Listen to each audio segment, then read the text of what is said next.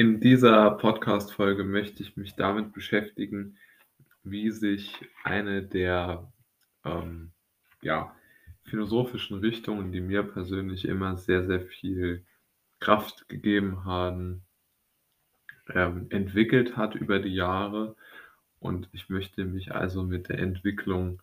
des Stoizismus ähm, beschäftigen. Und wenn man sich jetzt einmal überlegt, äh, kann man das Ganze aus meiner Sicht in so vier Schritte unterteilen und vier klare Ideen daraus kristallisieren, die sozusagen die Stoa sozusagen ähm, ausmachen oder dazu gebracht haben, wie sie heute empfunden wird. Also, wie hat sich jetzt die Stoa entwickelt? Im ersten Schritt hat, hat man einfach sich überlegt,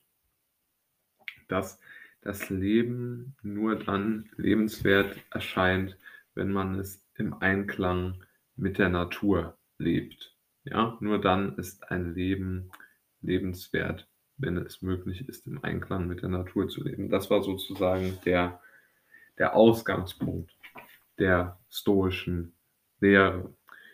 Und dann ist man aber weitergegangen in der sogenannten mittleren Stoa, wo man auch sozusagen pragmatische Dinge, pragmatische Überzeugungen oder Überlegungen hat einfließen lassen. Auch natürlich unter dem, ähm, wie soll man sagen, unter dem Einfluss Roms, die ja dann vielleicht in prominentester Form Cicero sehr, sehr viel darüber gesprochen haben, dass es sozusagen erreichbare Pflichten gibt für den römischen Staatsmann, die sozusagen auf eine Stufe zu stellen sind mit dem Leben im Einklang mit der Natur und somit ja dann klar ein Aufeinandertreffen von griechischer Philosophie und römischem Pflichtdenken ähm, ausmachen. Und aus meiner Sicht war da eigentlich sozusagen der negativste Punkt der Stoa erreicht, denn sie wurde dort ja dann verwässert, bis dann im dritten Schritt die junge Stoa kam. Vielleicht sind dort die prominentesten ähm, Verfasser von Texten oder geistigen Väter von Texten Seneca und Marc Aurel. Denn dort hat man, haben sich beide überlegt, wir haben so große Bedrohungen von außen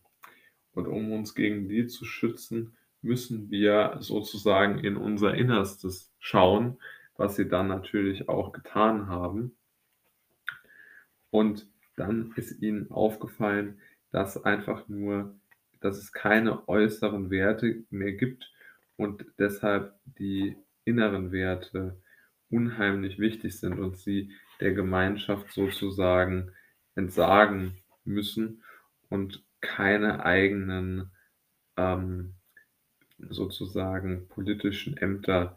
mehr anstreben. Also Seneca hat ja zum Beispiel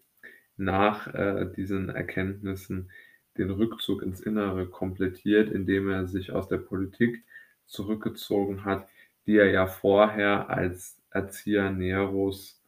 ähm, auch nicht jetzt dominiert hat, aber doch schon, ähm, ja, wie soll man sagen, die doch schon groß, eine große Rolle in seiner in seinem Leben bis dahin dann gespielt hat, auch wenn er nicht aktiv handeln konnte.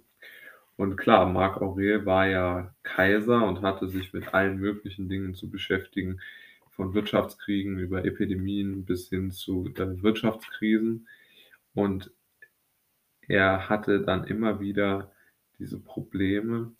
und hat sozusagen, um sich selbst zu stabilisieren, genau das getan, was auch in der in der, ähm, in der Beschreibung, die ich gerade vorgetragen habe, drinsteht. Er hat nämlich in seinen Selbstbetrachtungen,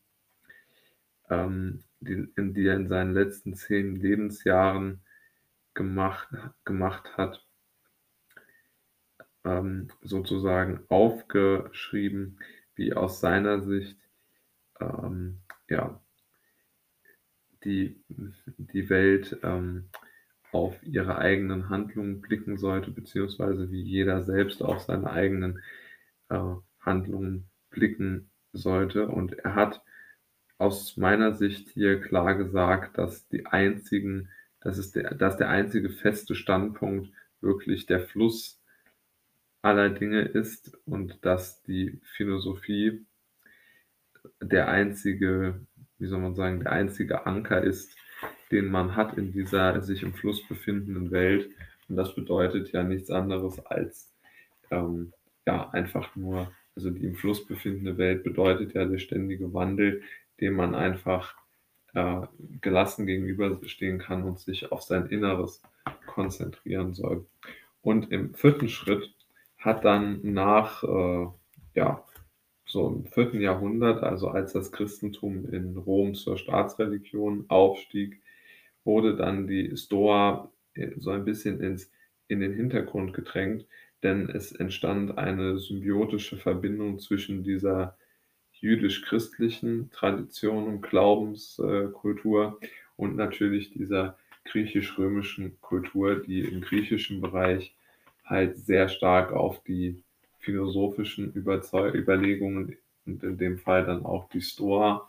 wieder also die junge Stoa in dem Fall zurückgriff, kombiniert dann aber natürlich auch mit den Pflichten für alle möglichen Leute, von denen die Römer ja immer sehr ja, überzeugt waren, würde ich mal sagen.